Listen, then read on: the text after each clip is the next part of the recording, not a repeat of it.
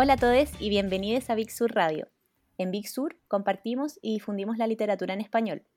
Soy Rocío y estoy con mis compañeros Diego y Pupo para contarles sobre este septiembre en términos de libros, eh, que viene bueno, bueno, ¿cierto, chiquillos? ¿Cómo están? Hola, Rocío. Oh, hola, Rocío. Hola, Rocío. Se viene más que bueno, pues, más que requete contra mil bueno y con un mes demasiado especial para todos. Sí, tenemos una promoción increíble que está circulando en las librerías de Arica Punta Arenas de libros de editoriales chilenas que están con llegando con un 20% de descuento a los lectores y les lectores. Así, que nada, estamos súper contentos por el recibimiento y cómo han actuado las librerías. Seguro que ya la gente ha visto en redes sociales y en las librerías mismas como una sobrecarga de libros que lleva Vixura hasta todas las librerías de Chile, donde están las editoriales nacionales también, como, como dice el Diego, y estamos felices porque son muchos, muchos títulos con este descuento especial. Así es. Genial. Así, que bueno, con eso, con eso en mente, eh, queremos celebrar editoriales nacionales y también libros chilenos, así que vamos a partir con esos libros, pues Diego, ¿qué nos tienes pues. que contar?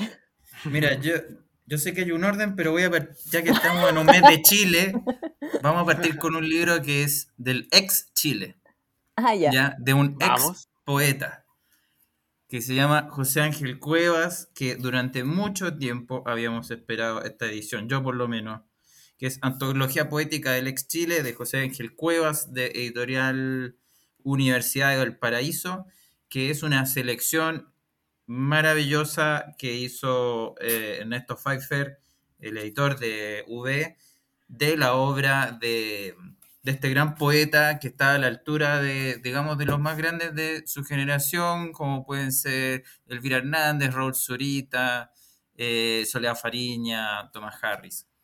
Eh, está bellísima la edición. Primero que hay que decir eso, o sea, está muy bellamente ilustrada por, ya les digo por, porque se me, se me iba el nombre. Es gordito. Manuel Torres. Es un libro gordito. Es un libro gordito, sí, que tiene bastantes páginas, eh, unas casi 350, 372 páginas, que trae una bibliografía y lo bueno que, que tiene como contenido es que reúne obras muy dispersas, porque José Ángel Cuevas publicó en editoriales muy chicas o en, folletos, ¿ya? Entonces, reunir todo esto sé que es un trabajo de años. Mm. Así que muy contento para que esto salga a la luz, este poeta combatiente, este poeta que siempre ha estado mirando a, a, la historia de Chile, a los sucesos y a la transformación de la clase trabajadora de nuestro país. Así que, nada, un documento importantísimo, más además el poeta yo creo que más se relacionado con el tema del estallido, ¿no? Eso, Oye, sí, iba a decir. Sí. Sí, sí. Y, en la librería, en los poquitos días que van de septiembre, eh, me ha sorprendido mucho la recepción que ha tenido por parte del público. Los lectores están esperando muchos libros del autor y, se vendió súper, súper bien. Es un libro precioso y como bien dicen, como bien dice Diego, yo siento que es como ya un documento necesario para tener en cada una de las bibliotecas personales. Exactamente, para los lectores de, poesía chilena esto ya pasa a ser un, deber, como decían los, los DJ. Oye, y viene, perdón que siga, pero viene con fotos también, ¿verdad?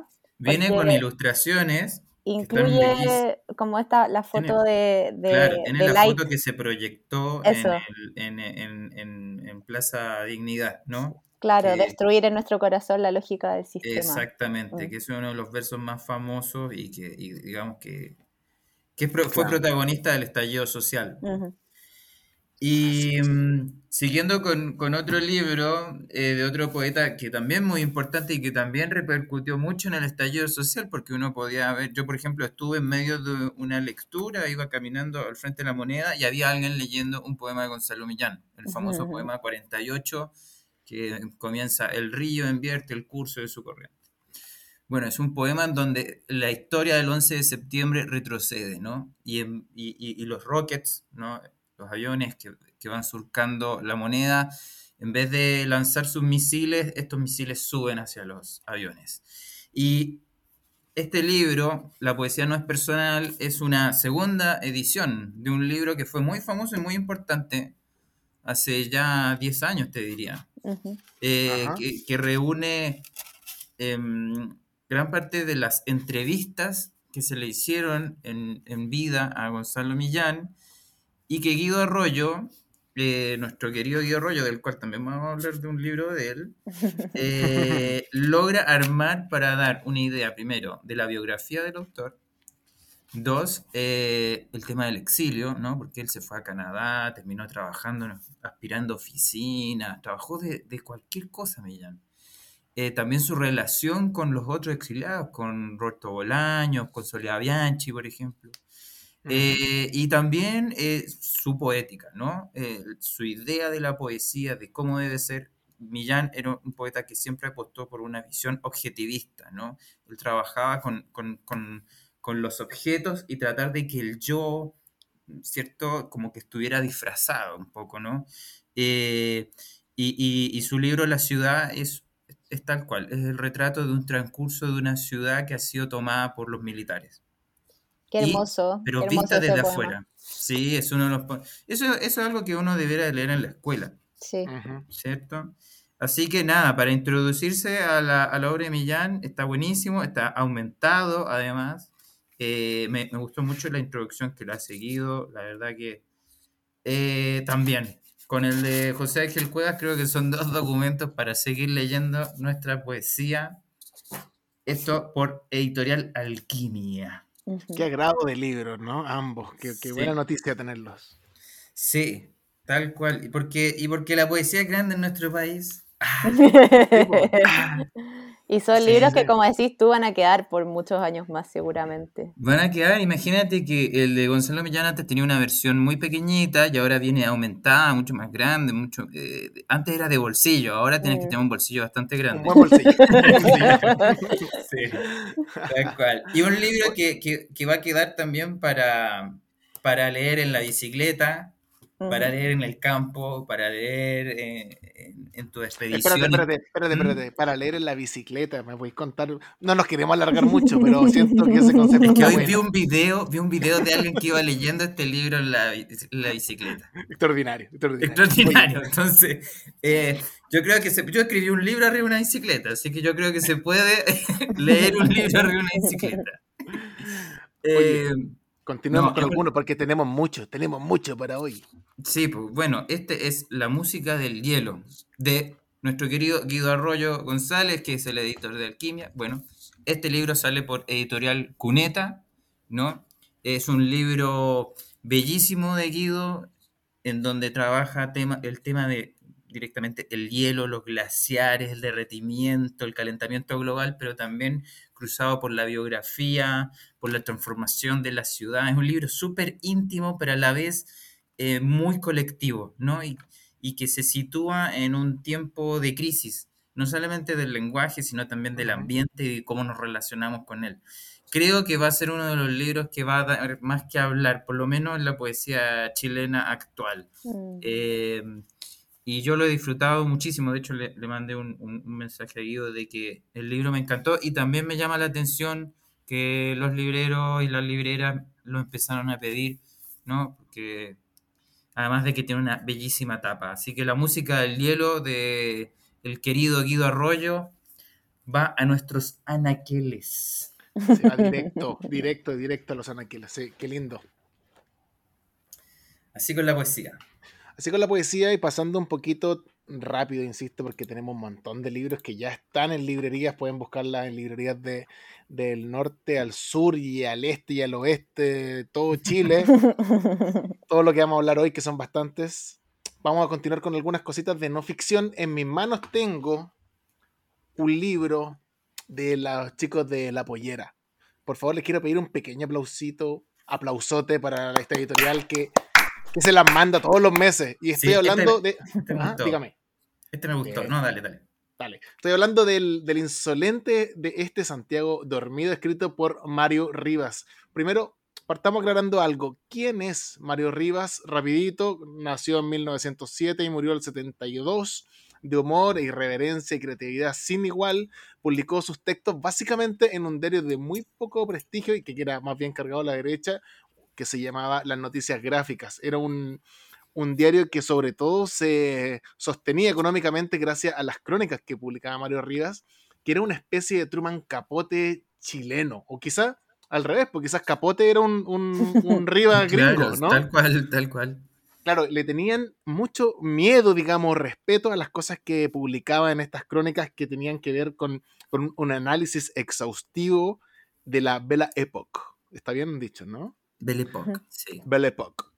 Donde sobre todo eh, estaba leyendo una crónica sobre, sobre el autor donde hay una cantidad de nombres de sustantivos propios eh, en la historia de, las publicaciones de, Mario Rivas que podría ser fácilmente como una historia de Chile, mm. digamos, medio del Cagüín incluso, ¿no? Sí. Como que em, era muy, era muy de, de, crónica rosa o de crónica amarilla más bien, donde contaba todo lo que pasaba en las noches, en las tardes y en las mañanas de, de aquella época chilena. Es un rescate de un libro muy difícil de encontrar, eh, que, que, algunos estudiosos lo tenían que ir a buscar a la Biblioteca Nacional, algunos documentos para poder saber un poco quién era Mario Rivas. Eh, este libro también incluye una autobiografía que se creyó durante muchos años absolutamente perdida y también incluye las tertulias literarias, que es una revisión de los años mozos del autor, donde afloran los diversos personajes santiaguinos de la época, retratados bajo su particular estilo.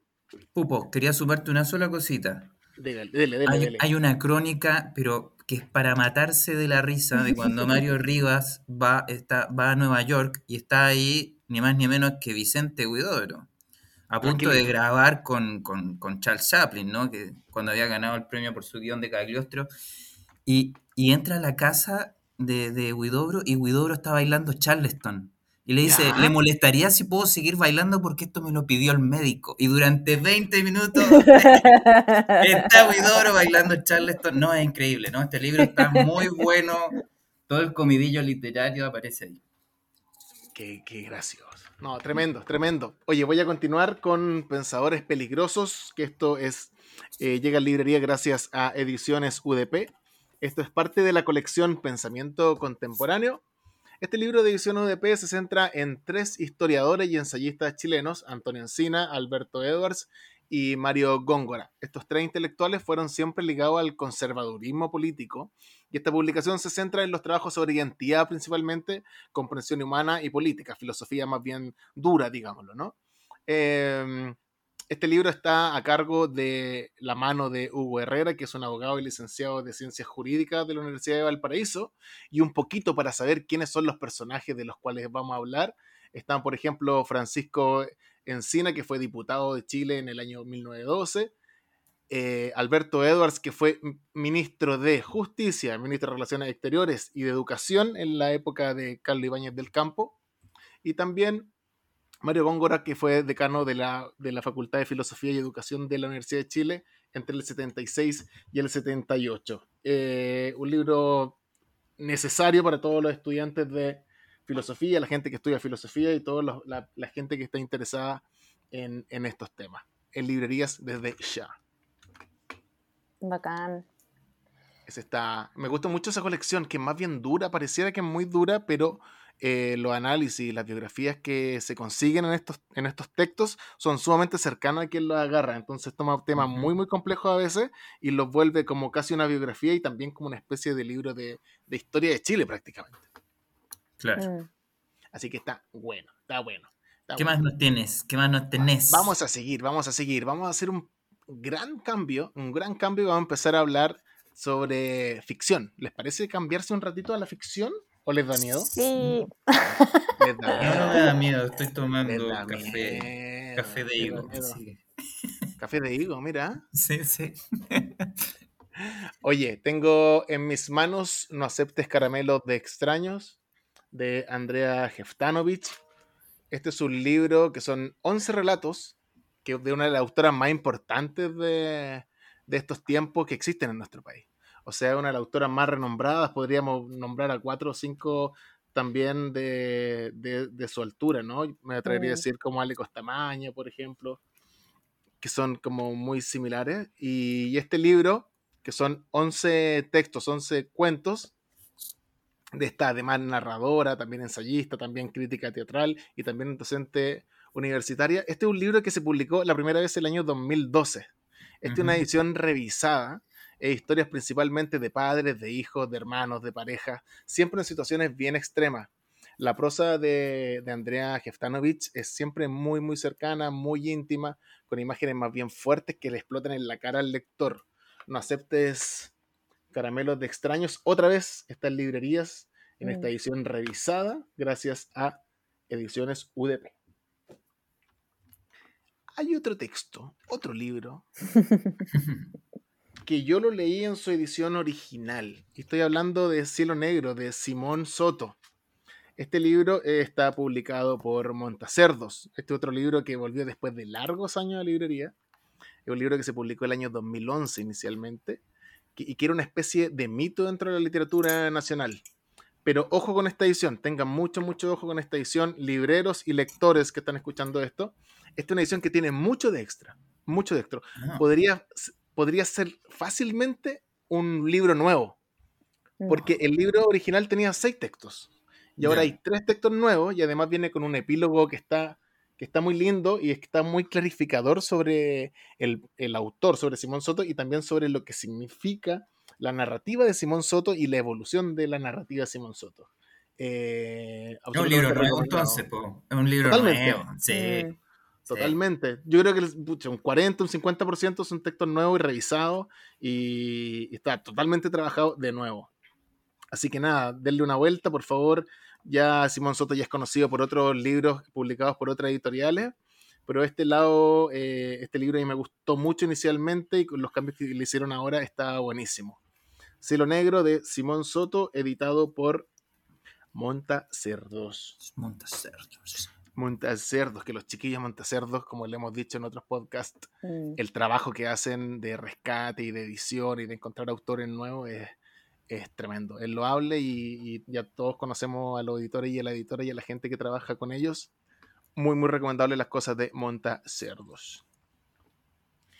Para seguir, mm, mira, esta es una mezcla de. Me gusta cuando pasa esto de, de que un par de editoriales se juntan para hacer un libro. Y más cuando las dos son de Big Sur. Y no las dos son de Big Sur, si no fuera Big Sur sería algo complejo, ¿no? Pero aquí estamos hablando de las cosas de las editoras de banda propia y de los chicos de Montacerdos. ¿Qué libro? El libro se llama Los Estratos de Juan Cárdenas. Y este otro nuevo libro que trae esta, esta mezcla, este conjunto, como que unen las fuerzas banda propia con Montacerdos, para traer los estratos del colombiano Juan Cárdenas, que los últimos tres o cuatro años al menos yo he sabido mucho de él, he leído muchas cosas de él y me gusta mucho. Para contar rápido, y para seguir con esta cantidad de libros enorme que tenemos, el narrador de esta novela es un hombre que tiene su vida absolutamente, su vida venida a menos.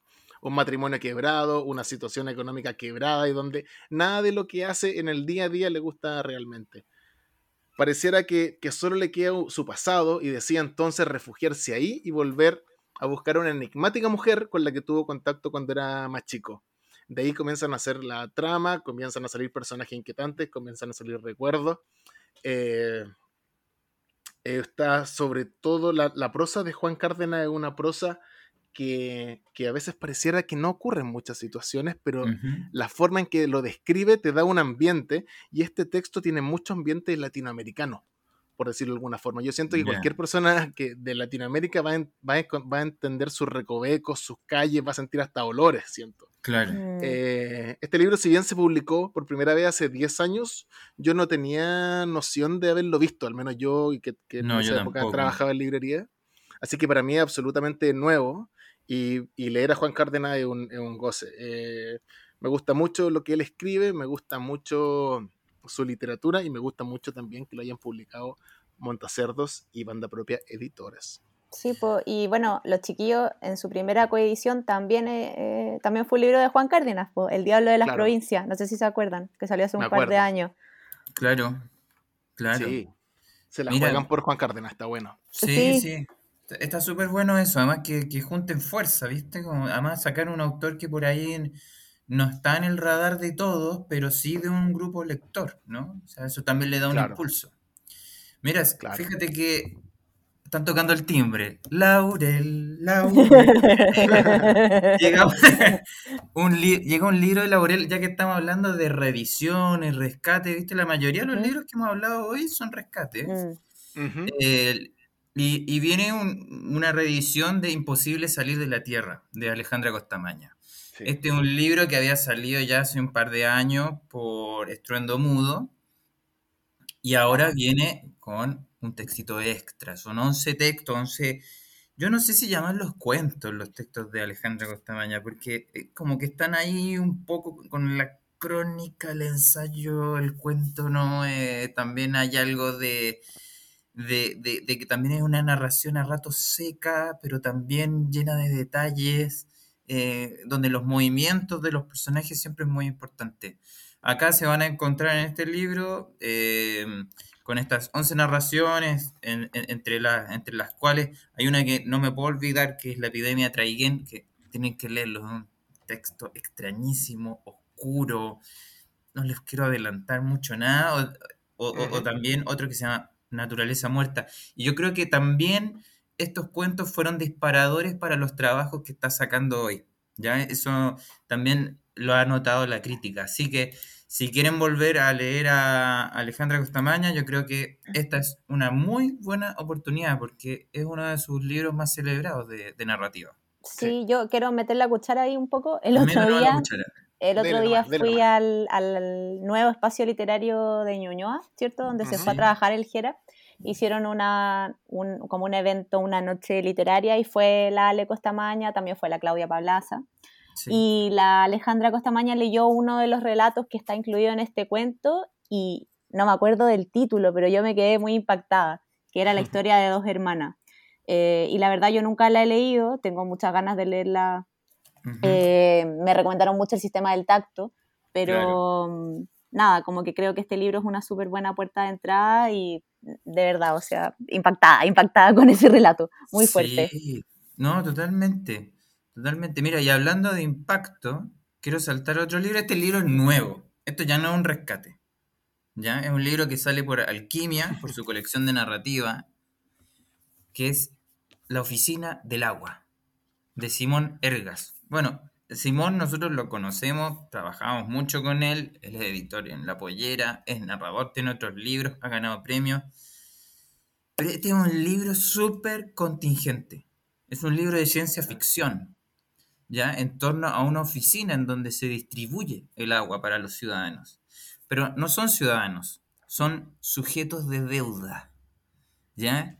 Y estos sujetos de deuda tienen que ir a consultar a este gran edificio donde el funcionario aprieto es el que distribuye la información. Y a, a medida de que va avanzando la novela, que avanza también una cosa muy rara porque hay descripciones sobre la luz, por ejemplo, de cómo cuando pasa un personaje identificado a través de un rayo y ese rayo emite ciertos colores.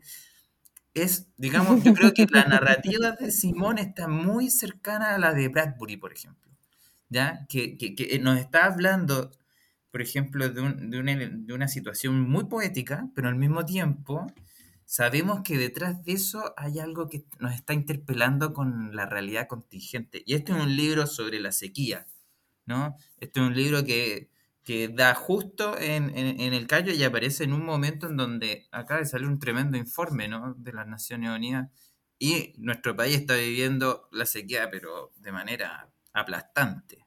Entonces yo creo que eh, te pueden llegar a interesar por los dos lados o sea, por, esta prosa eh, que, te envuelve, ¿no? Mm, a ratos científica, a ratos poética, a ratos eh, muy oscura, y por otro lado, esta cosa como muy rutinaria, esquemática, y, donde también nos, está interpelando al, a, nosotros, los sujetos de deuda con este planeta. Así que, a leer a Simón Oye, me encanta el título, me encanta el título, como muy burocrático, como una película de los 80.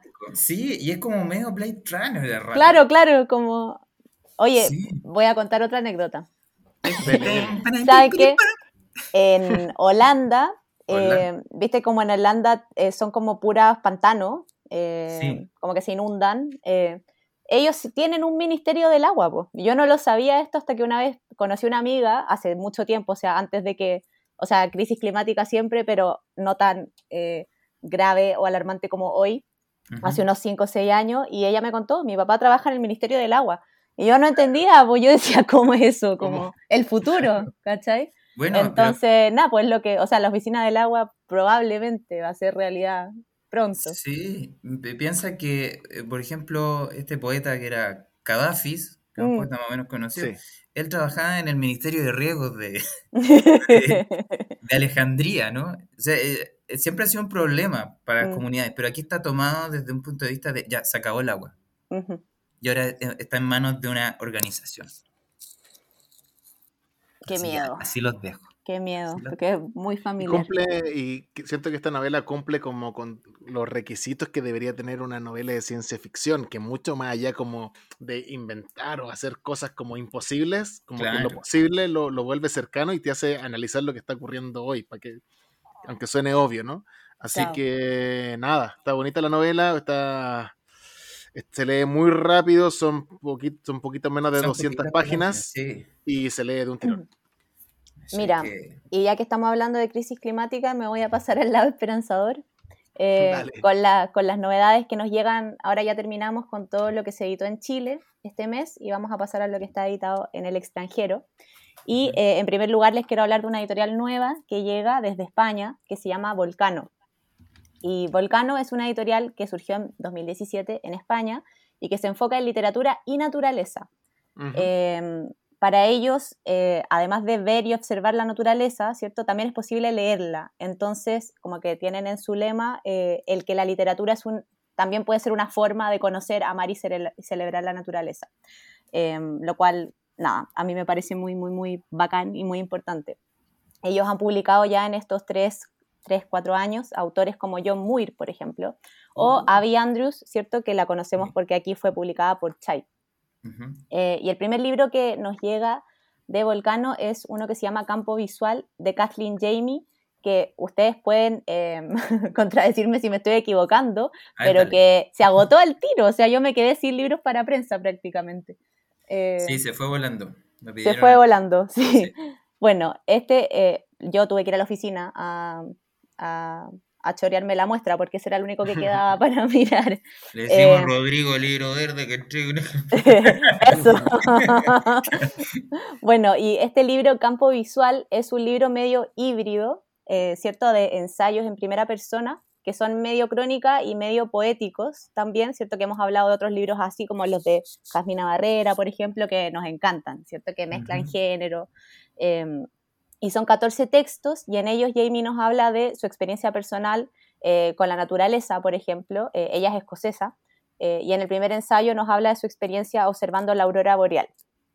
y en el segundo ensayo, que es el que estoy leyendo ahora, a propósito de la muerte de su madre, habla, hace una reflexión muy interesante de cómo lo que está dentro del cuerpo también es la naturaleza, ¿cierto? Pese que a veces nos olvidamos de eso, como que siempre pensamos en, no sé, los bosques, las montañas, ¿viste? Eh, pero los órganos, las bacterias, no sé, todas esas cosas también son partes de la naturaleza. Eh, y esa, esa reflexión me pareció muy, muy interesante. Eh, y además, bueno, nada, está narrado de manera muy bella, está lleno de sutileza, es muy poético. ella, ella es, Jamie es no solo escritora, sino también poeta y se le nota mucho la poesía en la escritura. Así que es un libro precioso. Corran al libro verde porque un poquito y la verdad que está muy, muy, muy bello. Eh, ese es campo visual de Kathleen Jamie. Sí, mira, fíjate que, bueno, antes de saltar al libro del otro, eh, al otro que va a hablar, pero e, es algo que se está estudiando hoy en la biología, ¿no? Y en la filosofía también, de cómo ya desarmar el, el, el, sujeto del yo y hacer un, un, yo distinto, ¿no? Que integre distintos organismos que están en relación. Claro. Es algo bien interesante, así que a por él, a por él. Eso. Sí. Mira, y ah, ya vamos a saltar a un tema nada que ver. Nada que ver. Nada que ver. Nada que ver. Vamos a hablar de las teleseries mexicanas. Por favor, Lucerito. No, no, no. Esto, este libro yo creo que si lo sabemos leer nos va a impresionar mucho. Se trata de La mujer en papel de Cecilia Fuentes. ¿Quién es Cecilia Fuentes? Bueno, la hija de... Ay, perdón, se me cayó el sonido. Ahí está. La hija de Carlos Fuentes, ¿no? El famoso escritor mexicano. Bueno, este libro es la vida de su madre, ¿no? La vida de una de las actrices pero más memorables y entrañables de, del cine mexicano, que es Rita Macedo, que actuó en cine, en, en teleserie, eh, fue cantante, se, se, sabe que tuvo un montón de amores. Eh, y el libro muestra cómo es por dentro la vida, digamos, del jet set, ¿no? El jet set, pero, pero cruzado con la intelectualidad de los años 60 y 70. Ya, o sea, en, el momento más álgido del cine mexicano, de, donde conocemos un montón de películas que son tremendas, y también del boom latinoamericano, se cruzan estas dos realidades y lo que está dentro es un nivel de cagüín. Pero es que afírmense, aquí el que no sale es porque no estaba vivo. ¿ah? Eh, de hecho, yo estuve buscando críticas del libro ¿ah? eh, y hay una muy buena de Julieta Venegas que dice que este es un libro que hay que leerlo para, para no solamente entender cómo era en esa época cómo se le trataba a la mujer y cómo las mujeres también peleaban por sus espacios y por sus hombres y, y esos hombres y esos romances, o esos romances entre ellas, terminaban siendo también posiciones políticas, ¿no? Podían resultar también en la transformación política del país o la organización del país. Una cosa pero que, que es bien tremenda, ¿no? Mm, em, y que uno lo puede ver también relacionar, cómo se relaciona también eh, todo el mundo de la farándula con la política. Bueno, este es el nacimiento de eso. También eh, es un libro para, para también repensar muchas cosas y que, y que queda instalado en el, en el hashtag MeToo. O sea, creo que ahí queda instalado y, desde ahí lo podemos leer. Además es una hermosa edición con muchas fotos, con todo, digamos, con todo el retrato de, de, su, de su trabajo en la pantalla grande y en la pantalla más pequeña. Y todo el backstage de Carlos Fuentes también. Sí, no, de Carlos Fuentes salen unas orgías descritas que ni les cuento, no, no. O sea, no, no. Eh, es, tremendo, o sea, lo que tuvo que vivir la hija de los dos es tremendo. Mira, pero les cuento una anécdota bien chiquitita. Yo cuando estaba en México, cuando fui a Guadalajara, hace no sé cuántos años, 2018, eh, yo estaba viendo un matinal y estaban hablando de este libro y eran, qué sé yo, las 9 de la mañana, horario así, pero pum, y una hora dándole al libro. Y, con la autora, ¿no? Era muy importante, o sea, en, Televisa, o sea, era algo muy impresionante. O sea, es un libro que se agotaron cuatro ediciones de no sé cuántos miles de ejemplares. claro. Y ah. tiene un premio como el mejor libro del año por premios Caniem. En la cuarta edición de Trilce Ediciones y la edición es realmente preciosa. Incluye cartas, incluye dibujos, fotos. Hay una foto muy bonita, no sé, de García Márquez en la biblioteca con Carlos Fuentes. Sí, así que no manches. No, manches, no manches. y anda por tu Trilce, güey. Órale. Esa mujer en papel entonces de Cecilia Fuentes. Exactamente. Eh, ay, perdón, algo que no sé si lo mencionaste, pero claro, que son, eh, son las memorias inconclusas de Rita Maceo. O sea, lo partió escribiendo ella en el fondo del libro y lo terminó la hija. que también es como algo interesante. Claro, entonces por ahí cuando lo empiecen a leer van a sentir que, ah, pero ¿para dónde va esto? Y ahí, bueno, eh, hay también un trabajo narrativo bien interesante y de edición. Bacán. Bueno, ahora de nuevo saltando para otra parte cualquiera, quizás volviendo un poco al tema del cuerpo, tengo acá un librazo de Capitán Swing eh, que nos encanta, que se llama Mujeres Invisibles para la Medicina, que también entraría un poco en mi tú, quizás, em, de Carme Valls Loret. Mujeres Invisibles para la Medicina es un libro de 500 páginas que nos llega ya en su tercera edición y eh, fue publicado originalmente en 2006, pero el año pasado, en 2020, Capitán Swing lo reeditó, creando esta como nueva edición ampliada, revisada y actualizada, ¿cierto? Porque como sabemos las cosas médicas eh, cambian todo el tiempo y hay que estar al día.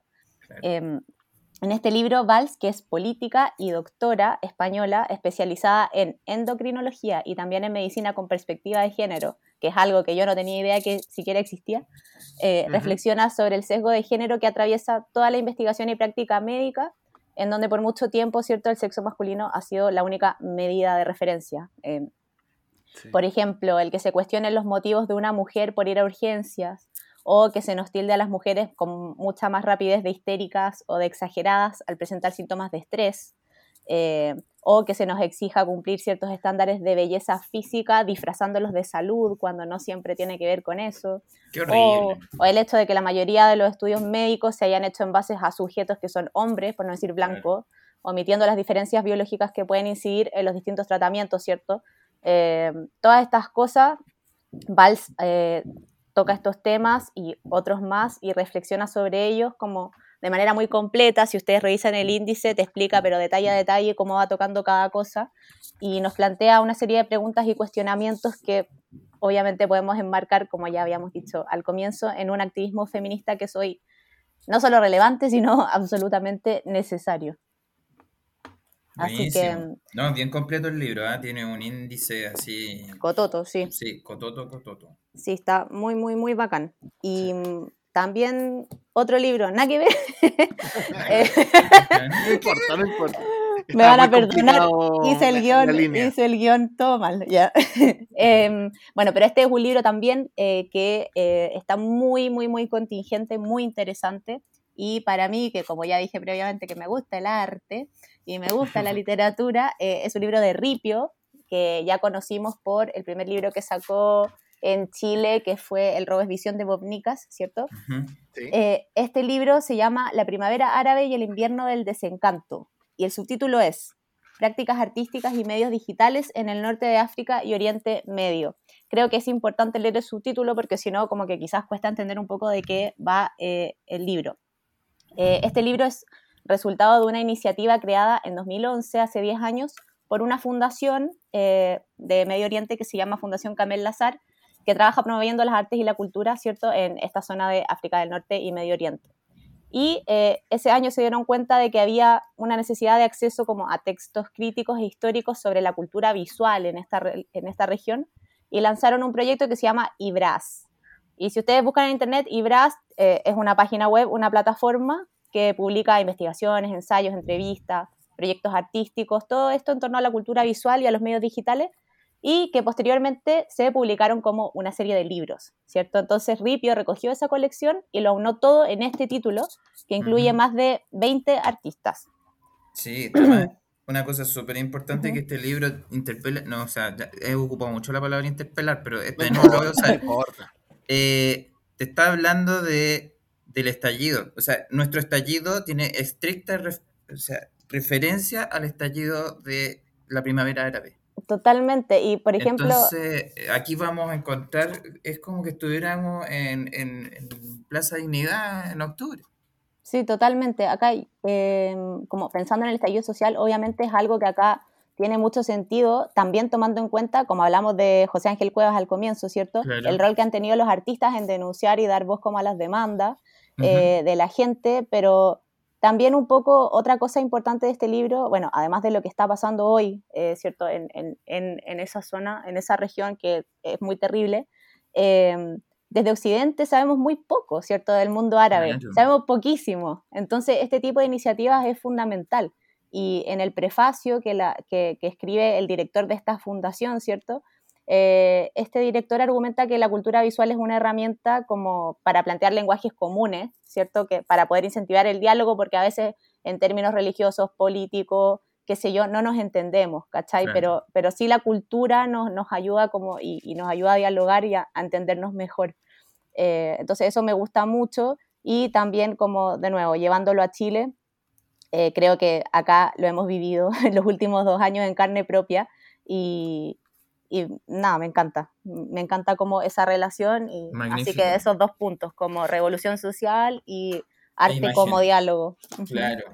Buenísima, la primavera árabe y el invierno el desencanto. Gracias a Ripio. Es. Gracias a Ripio. Oye, tengo, tengo en mis manos un libro que es parte de una colección que estoy seguro que queremos mucho ya a esta altura.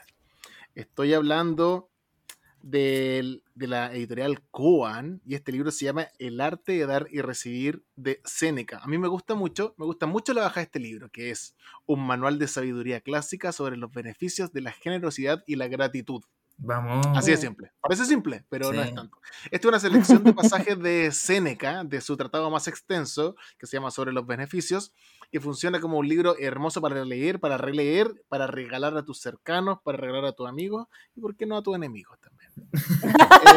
eh, esta es una parte de la colección de los libros chiquititos de, de Coan, que tienen un precio súper accesible. El precio, el precio sugerido para los libreros en Chile es de 9.900 pesos. Y tiene y tiene una, es parte de la colección que tiene, por ejemplo, el arte de ser libre, el arte de mantener la calma, el arte de cultivar la verdadera amistad y el arte de envejecer de Cicerón.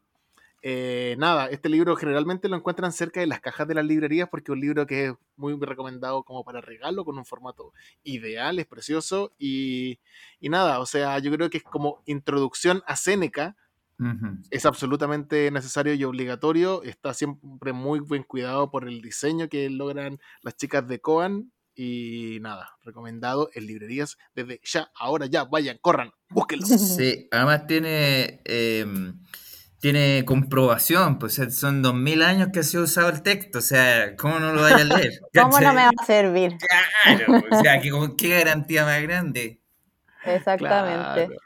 Nos encanta Coan, nos encanta Coan. Y mm, em, otro libro, esta vez que llega desde Argentina por la editorial Eterna Cadencia, que también queremos mucho, eh, es un libro de no ficción que se llama Lo que vendrá de Josefina Ludmer. Eh, Josefina Ludmer fue una de las investigadoras, cierto, críticas y académicas literarias más importantes en Argentina de los últimos 50 años. Eh, ella ejerció como profesora de literatura latinoamericana en Yale por cerca de 15 años y publicó numerosos artículos, pero también numerosos libros. Eh, lo que vendrá, este libro editado por Eterna Cadencia, recopila intervenciones críticas de Ludmer eh, dedicadas al estudio principalmente de la literatura latinoamericana, escritos a lo largo de 50 años y hasta hoy dispersos en libros, actas y revistas de distinta procedencia. Esta compilación incluye artículos, por ejemplo, sobre Sor Juana, sobre el género gauchesco, ¿cierto? Que Ludmer tiene otro libro que se llama Asimismo por Eterna, el naturalismo mexicano, habla sobre Cien años de soledad, habla sobre Macedonio Fernández, sobre Alfonsina Storni, ¿cierto? Que ahora llegó con un, con un lindo título de, descontextos, sobre Borges, sobre Feliberto Hernández, Ionetti, que también tiene libros de Eterna, y Roa Bastos, que también está por Eterna. Así que bueno, todo, todo, todo la creme de la creme del estudio de la literatura latinoamericana está acá. Y como su nombre lo dice, que apela al futuro, ¿cierto? Y como dice Ezequiel de Rosso, que es el, el que compiló eh, los artículos y hizo el prólogo, estos textos pueden pensarse también como la historia de un pensamiento, que en sus recurrencias y variaciones constituye uno de los momentos más brillantes de la crítica literaria latinoamericana. Así que eso es lo que vendrá de Josefina Ludmer, eh, una joyita Matanga, se va a la biblioteca. Sí, para los estudiosos de la literatura, totalmente. Y después... después también desde Argentina y ahora pasándonos a la narrativa, eh, tenemos lo último de Chai en llegar, que es El Gran Jardín de Lola Randall. Eh, el Gran Jardín es la primera novela de Lola Randall, que es una escritora alemana. Eh, fue traducido por Ariel Magnus, ¿cierto? Que traduce prácticamente todo, lo, de todo lo que está en alemán. sí, y, en esta novela seguimos la historia de la protagonista, que también es la narradora, y su familia, que viven en Berlín, ¿cierto? Y se van de la ciudad a vivir a un pueblo. Eh, esta, esta protagonista nos cuenta sobre sus relaciones, su relación con su marido, con su amante, con su madre, con sus vecinos, ¿cierto? Y también su nueva vida de campo, por así decirlo, pero también al mismo tiempo de que llega a vivir al campo, decide de la nada empezar a escribir un libro sobre horticultura. Así que se pone a, cultivar una huerta, investigar y toma como una narración paralela, además de su historia de, experiencia de vida, en que nos habla sobre todo, todo el tema de la huerta, cómo usar el suelo, cuáles son los tiempos de la naturaleza y cómo inciden en esto, eh, cuándo se siembra, cuándo se cosecha, qué, tierra usar, por qué cada planta es distinta de la otra. Y nos presenta, sí, y nos presenta toda esta información de una forma que es como más eh, casi informativa, ¿cachai? Como, no, no, es erudita tampoco, pero va en paralelo la historia de ella eh, con sus relaciones y a la vez de repente te encuentras como con un capítulo que se llama, no sé, calabazas, ¿cachai? Sí. Así que eso es una novela que va intercalando por un lado como la vida y por el otro la huerta y que está muy lindo para todos los que gusten de las novelas de Chai y los libros de Chai, que somos todos, digámoslo, y también para los que les guste la horticultura y las plantitas. Oye, me, va a servir para el cambio de casa. Eso. Sí, voy a hacer el gran jardín. el gran jardín de Limache. Claro. Oigan, les, voy a contar algo tenebroso. No. Sí, sí, algo tenebroso. Por favor, luces. Ah, no. Me da miedo, Diego. Me da miedo auténtico. Mira, mira. Pasa que hay un señor que vive en Inglaterra y que un día supo de que había un tipo haciendo experimentos, un conocido de un médico. El tipo, el médico lo que hacía era operaciones al cerebro, o sea, abría la cabeza y buscaba una parte del cerebro en donde que estaba estrictamente relacionada con la visión que tenían los antiguos de los dioses. ¿Ya? O sea, una vez que era intervenido el cerebro, la persona podía llegar a vivir en un estado de éxtasis y completa relación con la naturaleza y el entorno. Lamentablemente se dice que ese experimento falló, ¿ya? Pero tiempo después se empieza a saber de una misteriosa mujer y de unos misteriosos asesinatos que están relacionados posiblemente con un dios que anda dando vuelta y que regresó desde los bosques. Estoy hablando de un cuento que se llama El Gran Dios Pan, que es para mí en el top 10 de los cuentos escritos en toda la historia, creo que es una de las cosas que uno no se puede pasar la vida sin leerlo. Así se los digo. Lo, pongo al lado de la casa de Usher de Edgar Allan Poe, por ejemplo. ¿Ya? Estoy hablando de Arthur Machen, un libro que publicó Perla Ediciones que se llama La Casa de las Almas. Arthur Machen es uno de los maestros de la literatura de horror. Él nació en 1863 en Inglaterra y yo lo descubrí cuando era muy chico por, porque me gustaban mucho los documentales de guerra y cosas así. Estaba muy metido y un día un profesor en el colegio nos contó de un cuento de Machen en donde se contaba de unos soldados que habían visto al fantasma, o sea, habían visto a San Jorge al mismo San Jorge, en plena Primera Guerra Mundial, eh, ahí metidos en las, en las, ¿cómo se llaman? Eh, las trincheras. En las trincheras. Ese cuento salió publicado un día domingo. Y al día lunes, esto, eh, la historia lo cuenta así, salió un informe de un soldado inglés en donde contaba que el cuento que circulaba en máquina había ocurrido. O sea, Estamos hablando de uno de los autores más, digamos, misteriosos de la historia, que tenía este tipo de capacidades de, adelantarse o incluso crear, crear realidades paralelas.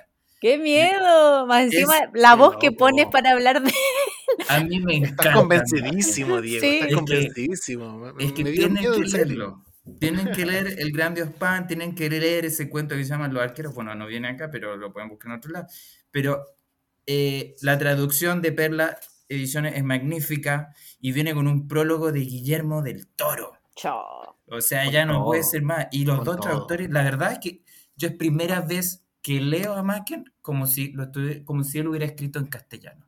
Así que vayan por su Perla Ediciones, Arthur Macken, La Casa de las Almas. Le temes a la oscuridad.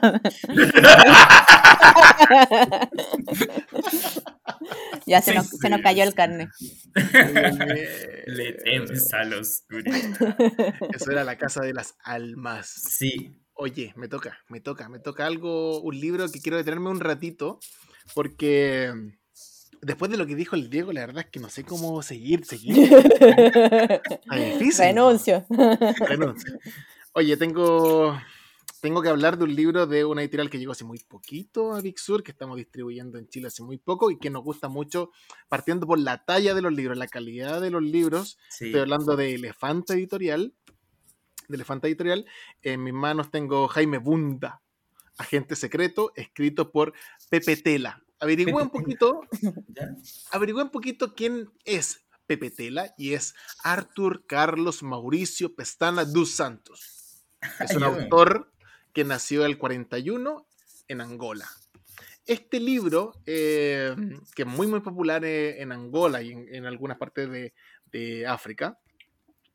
Eh, es como una especie, digamos, de James Bond angoleño.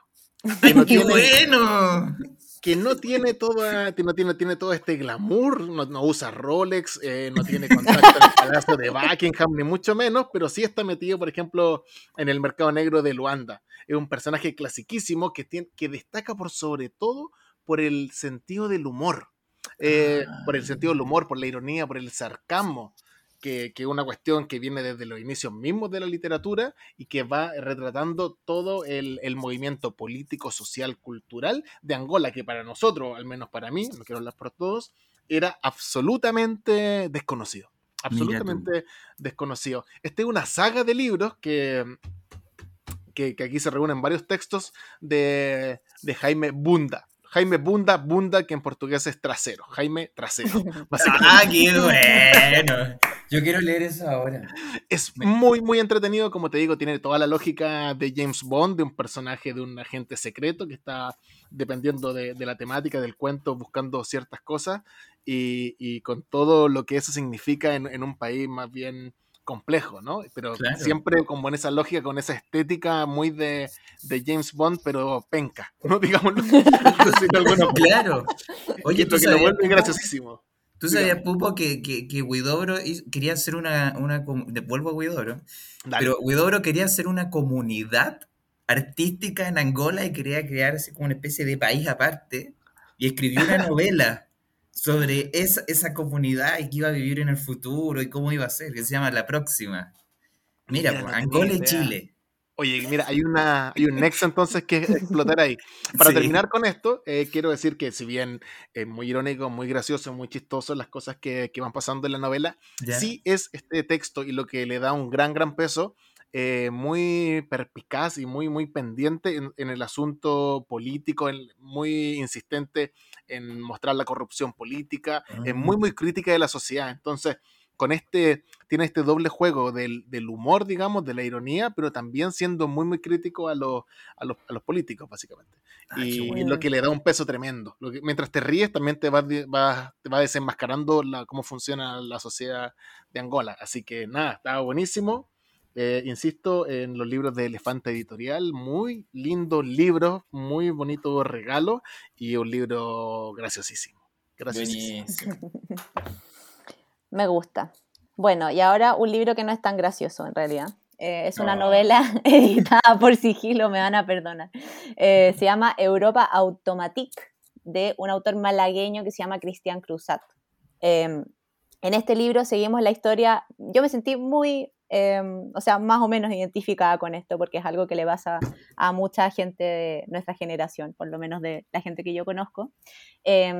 En este libro seguimos la historia de un traductor a punto de cumplir los 30, eh, un joven español, ¿cierto?, que como muchos cayó en la precariedad económica tras la crisis de 2008 y se fue del país eh, buscando una vida, ¿cierto? Recorrió Europa, estudió magíster, se fue a Francia, a Bélgica, sacó un máster, otro máster, otro máster, trabajó como profe, así como eh, como profe eh, pobre, digamos, enseñando como podía eh, y actualmente está instalado en Ámsterdam, divide su tiempo entre clases en, un, en una academia de idiomas y la traducción de un libro de ensayos.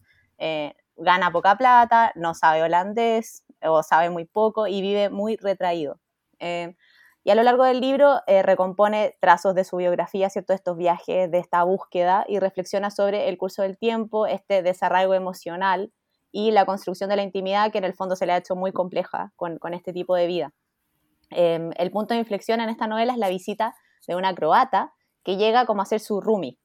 Eh, Tajana se llama. Y eh, este, este protagonista, este traductor, tiene que acomodarse en cierta forma a, este, a esta nueva convivencia eh, pero al mismo tiempo esta, esta Tajana sigue siendo un personaje súper enigmático y súper misterioso, ¿cierto? Como una procedencia muy distinta. Em, esta novela tiene 200 páginas y em, nada, es muy, es muy amena y es muy, como les digo, no, es chistosa, pero refleja una realidad que es muy, o sea, que, eh, que, que es real y que está pasando y qué bueno que alguien escriba eso porque a veces no sé, a mí me recordó cuando hay gente que se va a estudiar magister y es como, ay, que, eres bacán y vas a volver y vas a ser rico, y la verdad que no es tan así, no siempre. Eh, nadie te quiere contratar después, qué sé yo, ¿cachai? O vives en esas como siendo ayudante, el, eterno ayudante. Así que eso es Europa Automatic de Cristian Cruzat. Fue editado por Sigilo en Argentina y ahora está en librerías de Chile. Ultra contingente el tema, como lo dices tú, Rocío, para darle esa vuelta como, como que pareciera como muy, muy glamurosa cuando en realidad no lo es. Eh, la realidad es, puede ser, puede, puede, que sí, pero la mayoría de las veces no, pues hay un gran desgaste y bueno, en fin. Exactamente. Exactamente. Y bueno, y el último libro que tenemos es un libro, nada que ver otra vez. ahora sí que, ahora sí que cambiamos de registro completamente porque el último libro de septiembre es una novela gráfica. Em, se trata de Amuleto 2, parte de una saga de un autor eh, que es, es, estadounidense, pero nacido en Japón y por eso su nombre, que es Kazu Kibuishi, que eh, lo escribió y también lo ilustró. La primera parte de este libro, El Amuleto 1, salió en agosto como colocación y ahora vamos con la segunda parte de tres, ¿cierto? Así que a futuro va a salir la tercera. Eh, esta serie es traducida y editada en español por la editorial Común desde Argentina, ¿cierto? Que es la editorial que también publica los libros de Liniers eh, y viene haciendo mucho ruido como a nivel internacional. Em, en, esta historia seguimos la historia de una niña que se llama Emily, que pierde a su papá en un accidente repentino de, tránsito y tiene que reconstruir su vida y empezar de nuevo con su hermano y con su mamá. Pero ¿qué pasa? Que, bueno, al cambiarse de casa, como que encuentran una piedra misteriosa, que es el amuleto, que le da el nombre a la saga, que desencadena una serie de eventos fantásticos que van empujando la historia, ¿cierto? Eh, de lectura muy rápida. Estos libros son perfectos para todos los que gustan de la novela gráfica o incluso del manga, si se quiere, porque tiene un poco de su estética. Y que todos sabemos, para qué lo vamos a negar, son cada vez más, somos, me incluyo, los que nos gustan las cosas. Sí, eh, no, mira, a mí aprovechamos de mandarle un saludo a Ronald Parra de Valparaíso, pero Ronald se volvió loco con la saga y le ha ido súper bien. O sea, ya está teniendo seguidores en otras librerías también, me han preguntado bastante. Así que Amuleto está agarrando mucha fuerza. Sí. Sí que sí. Así que eso, pues bueno, y eh, estuve también averiguando un poco y en inglés ya existen nueve, nueve, nueve, libros, claro, pero en español solamente hay tres eh, hasta el momento. Se viene el cuarto, así que ahí hay que apretar a la editorial común para que lo saque pronto. Para que lo saque. apretar a Liniers. Eso. Me gusta Liniers. Sí, es un capo. Eso sería. Tengo, estoy en, mi tacita monoblock. Oh. oh. bueno, oigan, hemos pasado por todas las emociones posibles. Sí. Te la mandaste, Rocío. Fue fue loco igual, pasamos de allá acá, así. Ta, ta, ta, ta. De un momento a otro. Una montaña rusa. Estamos Una expertos. Montaña rusa de emociones. Sí, tal cual. Bueno, queridos. Nada, pues esas son las novedades de este mes. Son 21 libros que están en la calle de Vayan por ellos. Chile, México, Argentina, España. Y sí, Así que yo personalmente me despido, los invito a leer poesía, que este mes hay bastante, los invito a leer un poquito de terror, un poquito de ensayo, un poquito de narrativa. Y Quedaste como mexicano después de pues ayer, güey. Sí, después de que dije una palabra que no tenía que ser, güey, quedé así como, bueno. Pero bueno, o sea, sí, está padrísimo. No, no, pero un saludo a todas las libreras y los libreros y espero que les guste este podcast. Sí, nos vemos, nos escuchamos el próximo mes. Un abrazo. Adiós.